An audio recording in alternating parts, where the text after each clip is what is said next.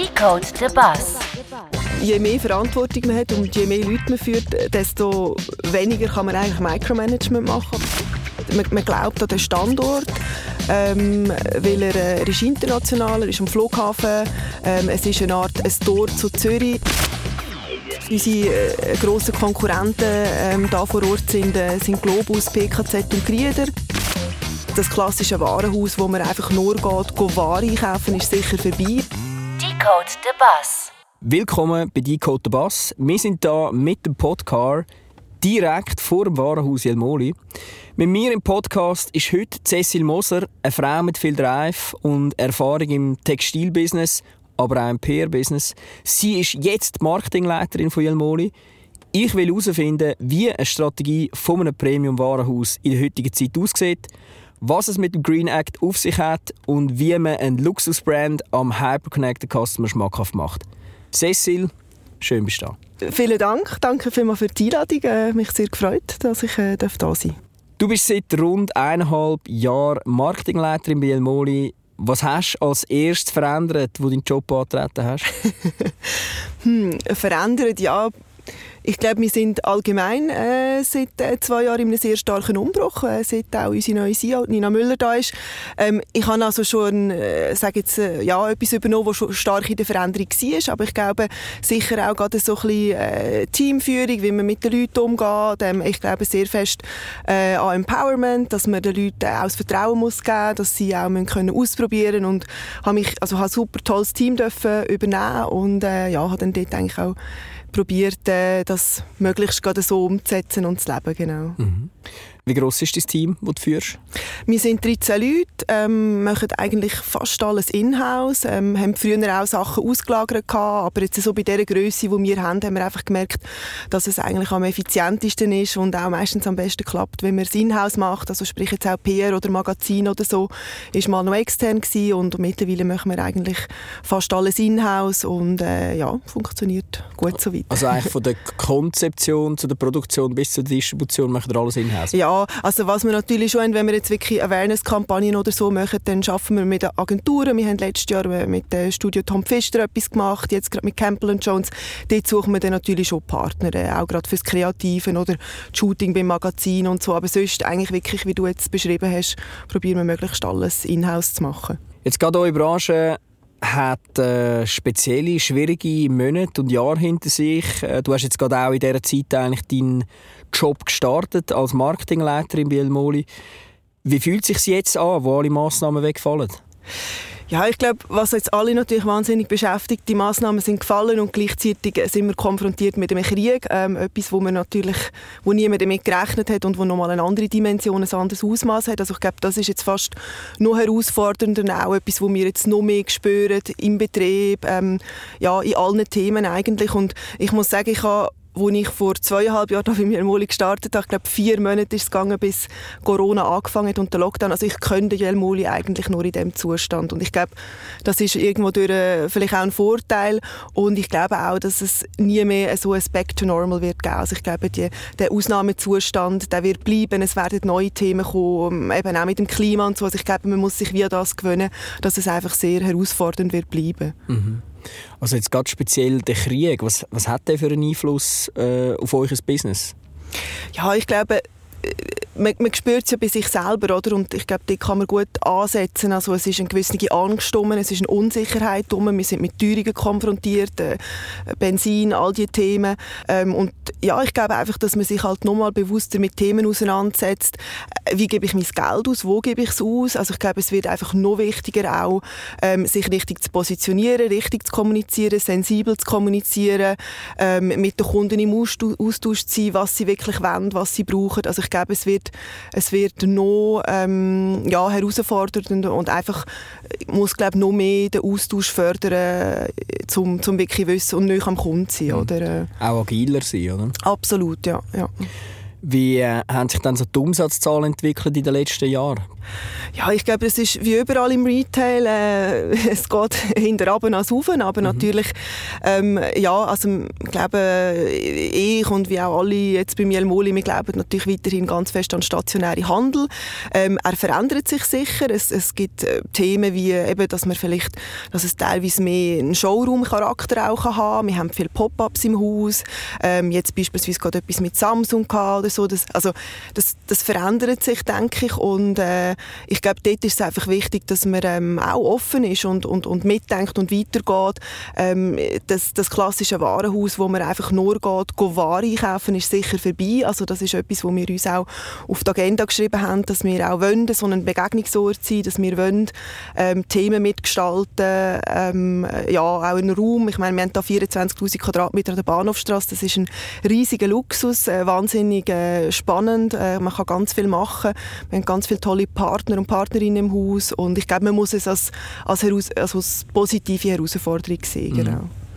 Eben, du kommst ja ursprünglich aus der PR, äh, bist auch bei Galida vor Moli. Äh, dann bin man auch zuerst da im, im PR eingestiegen und nachher zur Marketingleiterin geworden. Wie hast du können profitieren von deiner PR-Erfahrung? Ja, ich glaube, also ich merke es jetzt auch, wo ich eben die Marketingleitung habe. PR ist etwas, das wahnsinnig unterschätzt wird von den Leuten. Es ist ein bisschen abstrakt. Äh, wenn komme ich mit was in die Medien? Das sind äh, so, eigentlich für, jetzt für uns Leute von der Branche, sind klare Mechanismen, man weiß das. Aber ich glaube, es ist manchmal noch schwierig zu verstehen und auch der Wert, den das dann hat, oder? Also die, äh, man argumentiert ja dann mit den Anzeigen, Äquivalenzwert und das, ähm, ja, also das ist enorm, oder? Und wir merken das immer, wenn wir zeitgeistige Themen haben, jetzt eben auch der Green Act Projekt, du hast es am Anfang schon angesprochen, gehabt. alles so Geschichten, das, das ist medial relevant und dann wird man auch aufgegriffen. Und nur weil man eine neue Kampagne hat oder ein neues Schaufenster, das interessiert die Medien nicht. Und ich glaube, so das Verständnis, das ich halt wie mitgebracht habe durch die Erfahrung vorne, das hat sicher geholfen, auch für das Gesamtmarketingverständnis, was ist relevant, was interessiert die Leute, die Presse, äh, Kunden. Ähm, also insofern ist es sicher ein, ein gutes Rucksäckchen, das ich da mhm. mitbringen konnte. Das heißt, für euch ist eigentlich wirklich auch die klassische PR wirklich noch relevant? Ja, absolut. Also ich habe eine PR-Managerin im Team, die mhm. macht das Vollzeit, die ist auch sehr beschäftigt. Wir, kommen, wir haben viele Anfragen, wir haben äh, Fachpresseanfragen, Interviewanfragen, äh, die unsere CEO betreffen, aber natürlich eben auch thematische äh, Anfragen. Ich denke gerade das Retail-Business, auch die Bahnhofstrasse, sind halt immer noch mhm. so Brennpunktthemen, die sehr interessieren. Auch jetzt mit Corona, all diese Sachen. Ähm, wir tun aber auch aktiv natürlich PR betreiben, also sprich Medienmitteilungen verschicken, die Kontakte zu den Journalisten pflegen. Also es ist definitiv immer noch ein Pfeiler, wo wir im Marketing draufsetzen, ja. Was setzt ihr sonst für... Äh für Nägel oder eben Pfeiler quasi im Marketing? Ja, ich glaube, es, es, ist heute es ist wahnsinnig vielfältig und auch sehr spannend geworden, aber auch ähm, also challenging. Wir haben so viele Kanäle, die man muss bedienen muss. Äh, wir haben beispielsweise letztes Jahr haben wir mit TikTok gestartet, weil wir haben äh, mit Spotlight haben wir eine Fläche bei uns, die wirklich sich sehr auch an jüngere Leute richtet, äh, Gen Z, Gen, äh, Generation Alpha. Also da ist man natürlich nochmal mit ganz neuen Shoppingbedürfnissen auch konfrontiert und die muss man ernst nehmen. Darum eben auch dann zum Beispiel der Start mit TikTok, das machen wir jetzt bewusst mit unseren Lernenden, weil äh, ja, das muss aus den Zielgruppen rauskommen, oder wir 30 plus, wir sind zu alt für das, das funktioniert dann äh, nicht. Ja, und sonst sicher etwas, wo, wo ich jetzt glaube, wo, wo effektiv die, die Zeit ist vorbei, wo man einfach irgendwo das Logo kann tun. Also das braucht es nach wie vor auch, aber was wir sehr stark daran glauben und, und auf dem wir auch aufbauen, sind äh, Partnerschaften, Kollaborationen, wo auch gar nicht immer Geld muss fließen. Klar, manchmal ist es nötig, aber ähm, wo man wirklich kann schauen kann, wie kann man voneinander profitieren, wo hat man Zielgruppenüberschneidungen, wie kann man zusammen tolle neue Projekte aufgleisen und auf beistellen. Und das sind jetzt letztes Jahr schon ganz viele schöne Sachen entstanden und sind wir auch weiterhin dran, ähm, äh, das voranzutreiben. Wie wichtig sind denn für euch eben die jüngeren Generationen, Generation Z, Gen Alpha, aber auch vielleicht die jüngeren Millennials? Was machen ihr dafür jetzt außerhalb von TikTok? Also ich glaube, die sind ganz, ganz wichtig. Die muss man auch ernst nehmen. Es ist klar, die Kunden, die momentan bei uns noch den grossen Umsatz machen, die sind deutlich älter. Das ist eine, eine gesetztere Kundschaft. Ähm, nichtsdestotrotz ist es natürlich wahnsinnig wichtig, auch neue Zielgruppen anzusprechen, abzuholen, ins Haus können zu holen. Ähm, eben jetzt mit der speziellen Fläche im Spotlight ein Muss, oder? Weil das richtet sich dann auch äh, wirklich an jüngere Leute. Ähm, ja, und wir sind eigentlich, also denke, dort ist es auch wichtig, dass man mit dieser Zielgruppe redet, äh, dass man eben die Bedürfnisse abholt. Wir sind jetzt auch äh, äh uns als Metaverse zum Beispiel am Tasten, sind dort haben das Projekt jetzt mit der Textilfachschule und mit SIM, wo, wo wir gestartet haben, wo dann im Juni live geht. Ähm, ja, also ich glaube, dort ist auch oft, man muss es ausprobieren, oder? Es sind neue Themen, man kann nicht auf wahnsinnige Erfahrungswerte zurückgreifen und entsprechend braucht es halt vielleicht am Anfang ein bisschen Mut, aber ich glaube, das ist etwas, wo, wo sich auszahlt. Also hast du das Gefühl, dass die digitale Transformation euch wirklich immer mehr ins, ins Metaverse treibt oder ist es jetzt einfach mal ein Versuch? Also das ist jetzt mal ein Versuch. Ich glaube, wo es genau hinführt, ist momentan noch schwierig abzuschätzen. Da hat glaube niemand eine ganz konkrete Antwort drauf. Ich habe mich jetzt selber intensiv mit dem Thema befasst in den letzten Wochen, eben auch, weil wir jetzt gefunden haben, äh, wir, wir wollen etwas machen, wir wollen etwas ausprobieren.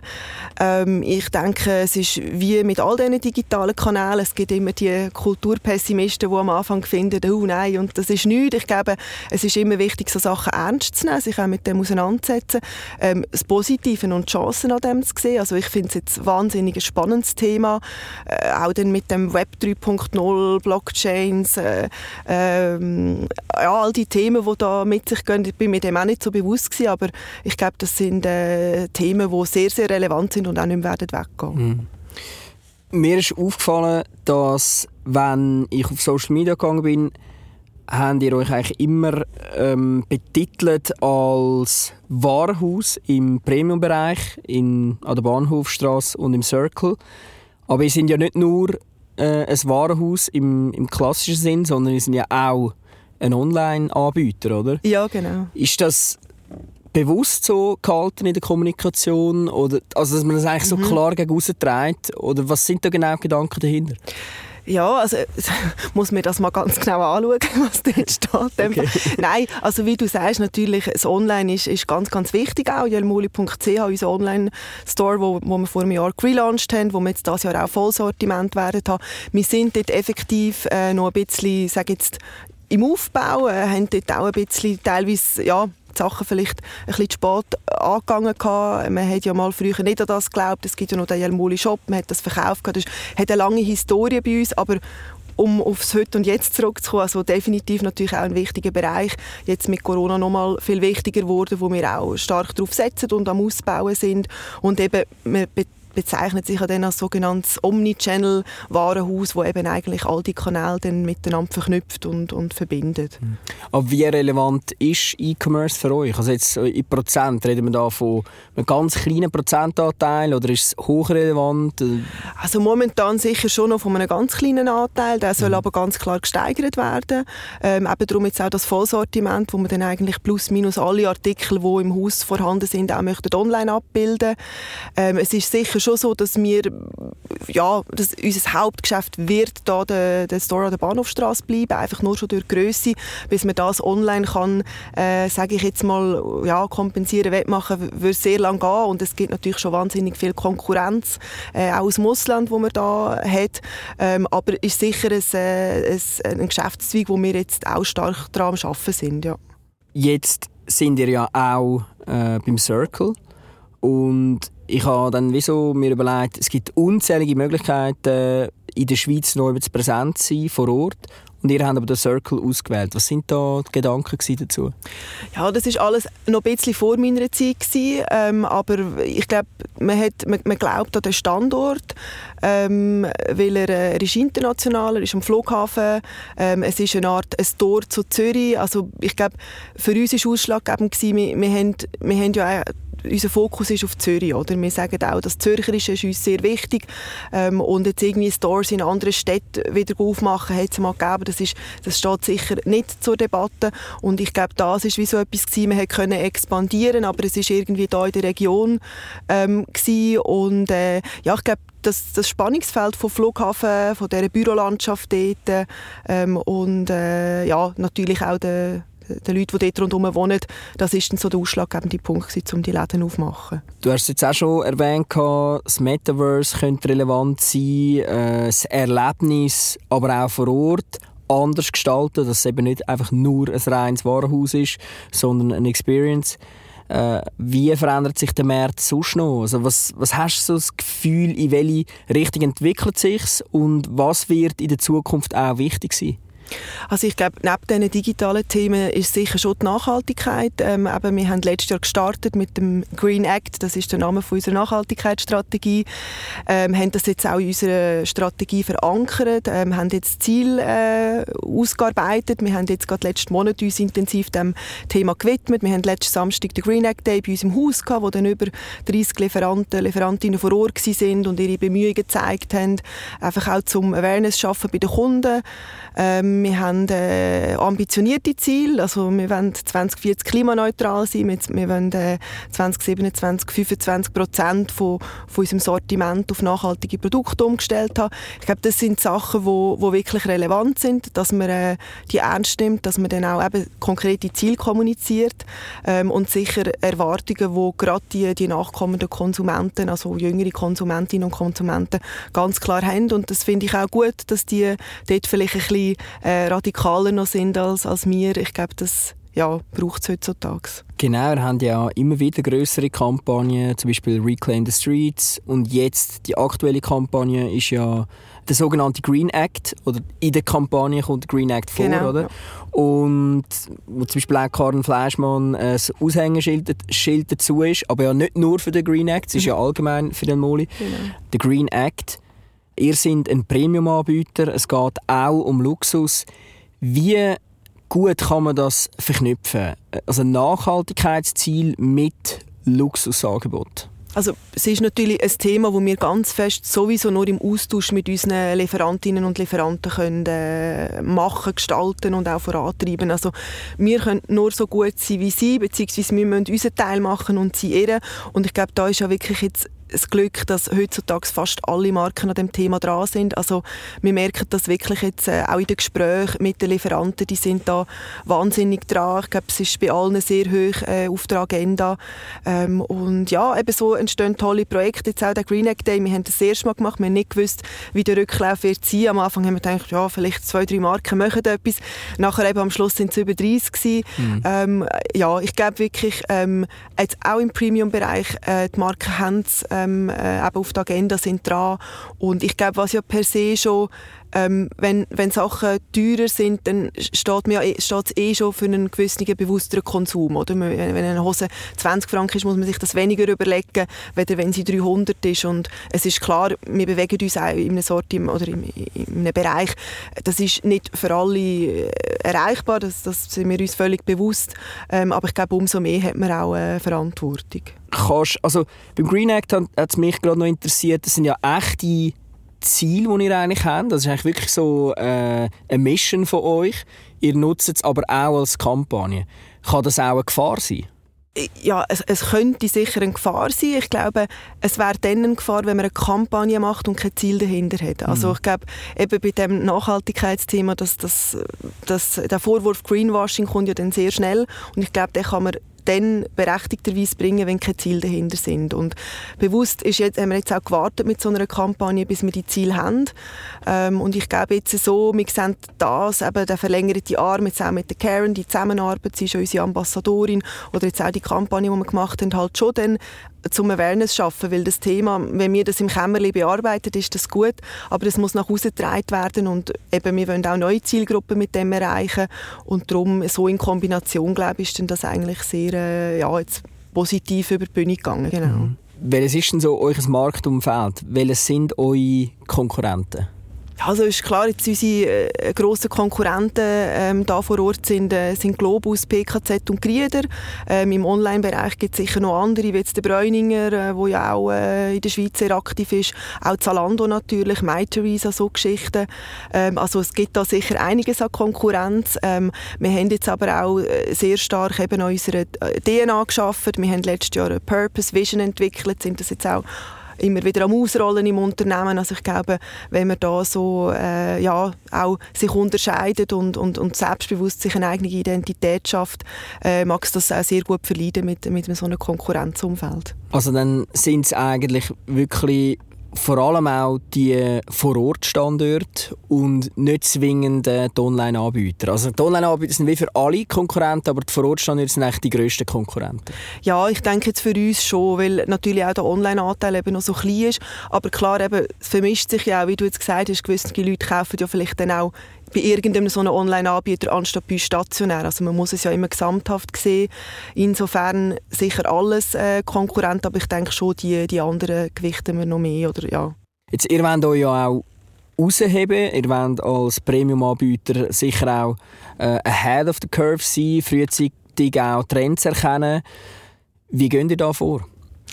Ja, also ich glaube eben, das eine ist äh, sicher auch, dass äh, jetzt auf mich persönlich vielleicht auch bezogen, ich, äh, schon immer eine große Leidenschaft von mir. Ich habe populäre Kulturen studiert. Ich habe schon immer mich für die Phänomene, für Trends, für Popkultur, Zeitgeist, wie entsteht das, das ist immer schon ein Faszinosum von mir.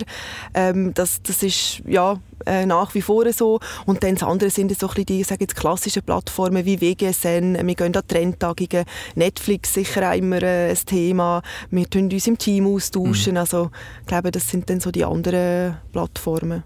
Also da gibt es nicht äh, irgendwie ein spezifisches, weißt so, keine Ahnung, ein Trendbarometer oder irgendein Tool, wo man so äh, versucht, äh, damit zu schaffen, dass man möglichst schnell die neuesten Trends hat.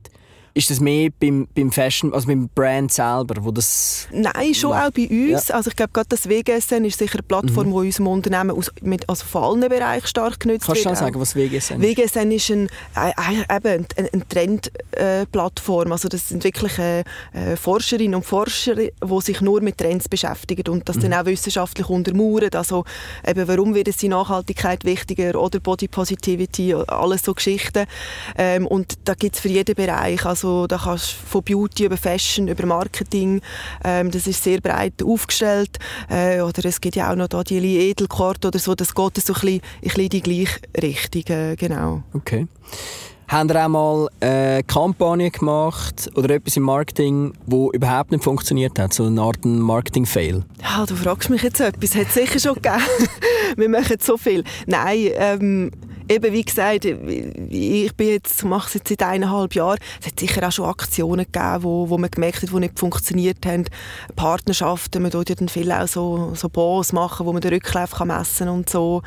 Ähm, meistens versucht man dann zu schauen, was ist gelegen, probiert es vielleicht nochmal, aber auf eine, auf eine andere Art. Und wenn es dann immer noch nicht gut ist, dann ja. ja so Trial and Error. Genau, genau.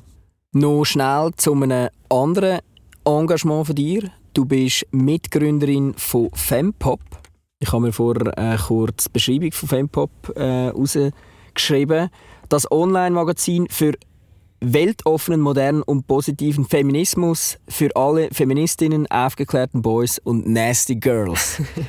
Ja, das, das ist wirklich ein Herzensprojekt, ein Hobby seit über fünf Jahren. Äh, gegründet damals mit, äh, mit der Rahel, mit einer guten Freundin von mir. Ähm, und immer noch, ja, wir sind immer noch sehr passioniert für das Projekt. Ähm, ja, es ist ein bisschen daraus entstanden, weil wir äh, wie gefunden haben, die Art und Weise, wie wir eigentlich möchten, feministische Themen den Leuten näher bringen, die, die existiert wie noch nicht. Also wir haben wie uns nicht repräsentiert gefühlt in dem, was auf dem Markt rum ist und haben gefunden, gut, dann probieren wir etwas Eigenes aus und so haben wir dann eigentlich Fempop gestartet. Das Wort verbindet Feminismus und Popkultur, ähm, weil wir glauben wirklich, bei all diesen Themen, bei der Nachhaltigkeit ist es genau das Gleiche, man muss Massen erreichen, oder? Wenn man irgendwo in einem elitären oder komischen Ecke etwas kramschelt, das ist natürlich wichtig, um, um auch die Thesen können entwickeln und alles, aber nachher muss es nach Hause getragen werden. Und ja, das ist so ein bisschen der Gedanke in der Fempop gewesen, auch eine Plattform zu sein für junge Leute, zum Schreiben, zum sich auszudrücken. Und es hat sich jetzt wahnsinnig schön entwickelt entwickelt. Äh, immer mehr Leute, die auf uns zukommen, die etwas schreiben wollen. Wir haben auch schon Anlässe und Events gemacht. Also ich glaube, es ist wirklich so ein Community entstanden und äh, ja, macht nach wie vor ganz viel Freude. Ja. Genau, also ich ermutige alle, die zuhören, äh, mal online zu gehen und euch das anzuschauen. Ist wirklich äh, eine coole Geschichte. Wie sieht denn so ein Arbeitsalltag von dir aus? Was, was sind so deine Tasks, die du den ganzen Tag machst? Ist es mehr äh, konzeptionell, kreativ, Führungsthemen? Ja, in der Regel Dinge. eigentlich Meetings von morgen um 9 bis um 6 und zwischendrin noch ein bisschen Mails beantworten. Nein, nein, also ich glaube eben, wie du jetzt gesagt hast, das sind verschiedene Felder. Das ist einerseits natürlich äh, konzeptuell, kreativ, auch viel im Austausch mit anderen Teams, mit dem Einkauf, mit dem Visual Merchandising, dann natürlich auch das Team führen. Also das, ich finde, das ist etwas sehr Wichtiges. Das habe ich unterschätzt, da muss man auch viel Zeit einräumen. Das ist Arbeit, also wichtige Arbeit, dass es nachher auch funktioniert.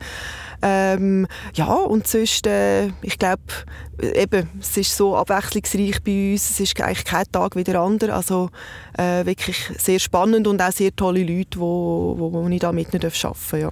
Du hast ja ganz am Anfang gesagt, dass du für Empowerment einstehst und das wichtig findest und auch deinen Leuten die Art von Führung eigentlich zukommen lassen Kannst du etwas zu dem sagen? Was bedeutet das für dich, die Leute zu empowern? Ja, ich glaube, es, äh, also je mehr Verantwortung man hat und je mehr Leute man führt, desto weniger kann man eigentlich Micromanagement machen oder sollte in meinen Augen weniger Micromanagement machen. Ich glaube, es ist ganz wichtig, dass man Fachkompetenzen äh, ähm, respektiert, dass man die auch äh, annimmt und als positiv erachtet. Ähm, ich glaube, nur so kann nachher auch eigentlich das beste Resultat entstehen und ich glaube, es gibt ganz viele Sachen, wo Leute in meinem Team besser können als ich und für mich bedeutet das eigentlich, dass ich dann dem Raum gebe, um mir das auch anhören und mich mit diesen Leuten austauschen äh, und mich dann möglichst auch noch meinen anderen Aufgaben kann widmen äh, und ihnen eigentlich das Vertrauen geben, dass sie die Sachen, für die sie angestellt sind, äh, gut machen und genau. So eine moderne Führung. ich hoffe es doch, ja. Jetzt Du hast doch schon ein bisschen äh, Karriere hinter dir. Gibt es Menschen, die dich speziell beeinflusst haben, wo du viel gelernt hast auf deinem Weg? Wenn ja, wer war das? Gewesen? Ja, es ist wirklich lustig. Ich habe eigentlich wirklich immer Chefinnen gehabt. Ich, habe immer, immer unter weiblicher Führung gewesen. Das ist aber jetzt überhaupt nicht bewusst so gewesen. Aber ich glaube, es sagt gleichzeitig auch etwas über mich aus. Und ich habe eigentlich viele Frauen gehabt, wo, also auch Männer, aber jetzt, natürlich oft ist es die Person, die einem führt, oder? Ähm, ich habe beispielsweise auch mal äh, bei der Elian Bachenheimer in der PR-Agentur geschafft. Mhm. Sie ist ein Urgestein in dieser PR-Branche. Sie hat mich wahnsinnig beeindruckt. Sie hat mich auch geprägt. Ähm, sie, ja, also ich glaube, was die Frau, wenn man das noch im zeitlichen Kontext anschaut, auf beigestellt hat, ist, ist enorm. Und jetzt sicher auch da bei Mielmoli äh, Nina Müller, die ja, in dem Sinne auch mir das Vertrauen entgegengebracht hat, mir auch jetzt doch in eher noch jungen Jahren die Position gegeben hat ähm, und, und ja, denke auch, äh, das Unternehmen ist stark prägt und das sehr gut macht und äh, ja, dafür sorgt, dass wir da eigentlich alle jeden Tag gerne können arbeiten können. Was hat dich so speziell beeindruckt? Also, du hast gesagt, das, das ist wie hängen geblieben. Ich glaube, etwas, was es braucht, dann irgendwann zum Weiterkommen, ist, dass man nicht auf alles und alle lässt. Und ich glaube, das ist gerade etwas, was Frauen oft schwerer fällt. Äh, das hat mit Sozialisierung zu tun, mit eben Gender-Themen und so. Und also ich glaube, so ein standfester Mensch, aber trotzdem natürlich auch höflich und, höflich und kritikfähig, äh, wie jetzt Frau Bachenheimer, äh, wir, haben, wir sagen immer noch Frau Bachenheimer. ist auch noch oldschool. aber ja, das sagt ja schon etwas aus, Das oder? sagt etwas ja. aus, sie ja. hat ihre Linien, sie zieht das durch. Mhm. Und ja, ich glaube, das, äh, das hat mich beeindruckt und, und auch geprägt. Oder, ja. Aber du bist schon per Du mit deinen Mitarbeitern. also wir haben äh, tatsächlich auch erst letzten Herbst im Jelmoli die Kultur eingeführt. Ah, wirklich? Ja, also es ist schon, ich meine, wir werden nächstes Jahr 190 Jahre alt, das ist schon auch, äh, ja, lang, lang alles sehr, sehr hierarchisch gewesen. Da mhm. haben wir jetzt viel aufgebrochen, sind auch immer noch dran. Äh, die Du-Kultur hat gerade in gewissen Bereichen schon auch für sehr viel Gesprächsstoff gesorgt. Mhm. Ist nicht von allen gleich, äh, sage jetzt offen oder positiv angenommen worden, aber ich glaube, es ist ein ganz wichtiger Schritt gewesen, um ja, das, den, den Schritt jetzt zu machen, um auch können, da zeitgemäß unterwegs zu sein. Spannend. Es gibt wirklich immer noch äh, Firmen, die so unterwegs sind und es funktioniert ja. Also es ist, es ist wirklich äh, gewisse Kulturen sind halt einfach noch anders, gewisse Art. Absolut, ja. Äh, was sind so deine persönlichen Ziele? Ja, eben, ich bin generell nicht so ein Mensch, der irgendwie so, ha, Karriere und jetzt dies und das, jenes. Mein, mein persönliches Ziel ist eigentlich, dass ich immer an dem, was ich, was ich mache, Spass habe, Freude habe, äh, dass ich das äh, mit Lust kann machen mit äh, Begeisterung. Ich glaube auch nur dann ähm, kann man wirklich erfolgreich sein. Also da, da bin ich sehr eigentlich überzeugt davon. Und äh, ja, schlussendlich, man verbringt so viel Zeit mit der Arbeit, auf der Arbeit, mit seinen Arbeitsgespenden. Ich glaube, es ist ganz, ganz wichtig, dass man ein gutes Umfeld schafft, sowieso dann, wenn man noch Führungsverantwortung hat, also dass man dort äh, eigentlich ja, dafür sorgt, dass die Leute gerne kommen, dass sie wieder kommen wollen ähm, und ja, natürlich auch, äh, äh, wenn man Erfolg hat und sieht, dass das Projekt funktioniert, dann ist sicher auch schön, dass das ist sicher auch so. Was sind so aktuelle Themen, die jetzt äh, bei euch noch kommen, wo, wo den Leuten auch mitgeben willst, um zu sagen, hey, das ist ein Grund, in El Moli zu kommen? Ja, es, es, läuft ganz viel. Wir haben wieder ganz äh, tolle Partnerschaften und Kooperationen, die anstehen. Wir haben äh, wieder ein Pop-up mit Rockfair im Mai. Das ist ähm, zum Kleidermieten, ein Start-up aus Zürich. Ähm, haben wir schon mal zweimal letztes Jahr ein Pop-up gehabt. Also dort auch wieder so ein bisschen das, das Nachhaltigkeitsthema. Wir sind im, im Juni werden wir äh, Flaggen hissen, werden wir das Thema Diversity und die ganze Pride-Thematik ähm, auch wieder groß spielen. Sind dort auch im Austausch äh, mit der Pride. Also möchten das wirklich auch auch äh, ja, kaltvoll untermauern und nicht einfach nur äh, das Rainbow-Washing, wie man es ja dann auch sagt, betreiben. Ähm, ja, und sonst äh, äh, genau sind äh, ganz viele Projekte, die noch werden kommen. Perfekt.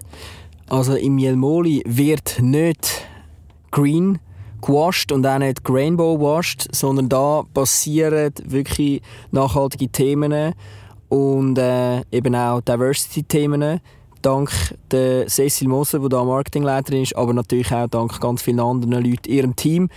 Wir sind am Ende von dem Podcast von Decode the Bass mit der Cecil Moser. Mein Name ist Fabio Emch. Bis zum nächsten Mal. Danke. Jim und Jim Podcast. Decode the Bass.